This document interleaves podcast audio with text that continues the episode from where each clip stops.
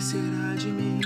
O que será de nós quando chegar no fim da tarde ninguém perceber? É assim que começa a poesia musical da banda capixaba chamada Casaca, sobre as garças de Jacarenema, que não estariam mais neste lugar se a gente dele não cuidar. E sobre a leitura e sua prática? Será que não estamos também permitindo que elas partam de nosso meio para nunca mais voltar?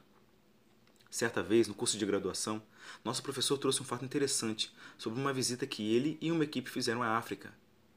Um morador local expressou-se da seguinte maneira: É lógico que precisamos do seu auxílio referindo-se a comida, água potável, remédios e outros itens para a subsistência imediata.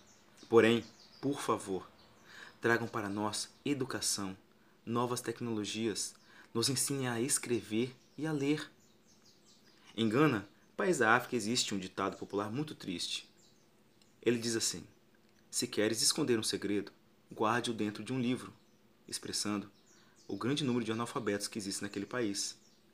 Neste ano estamos aprendendo e lendo muitas obras de Maria Clara Machado, grande escritora e dramaturga brasileira, e não podemos deixar de alistar como a leitura é de fundamental importância para qualquer um de nós. Dentre seus muitos benefícios, a leitura contribui para o aprimoramento da escrita, o aumento da autoestima. Ou você nunca viu uma criança produzindo e apresentando um texto pela primeira vez? A leitura enriquece nosso vocabulário. Não dá para negar a influência positiva que sua prática pode trazer. Ela melhora nossa comunicação e incentiva novas ideias.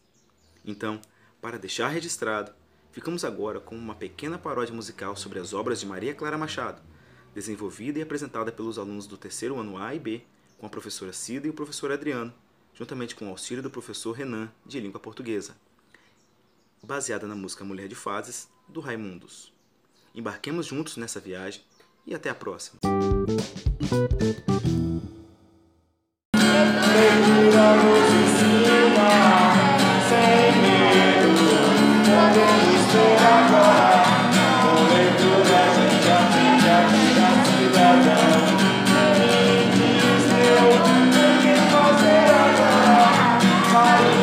Pra chegar em casa, comendo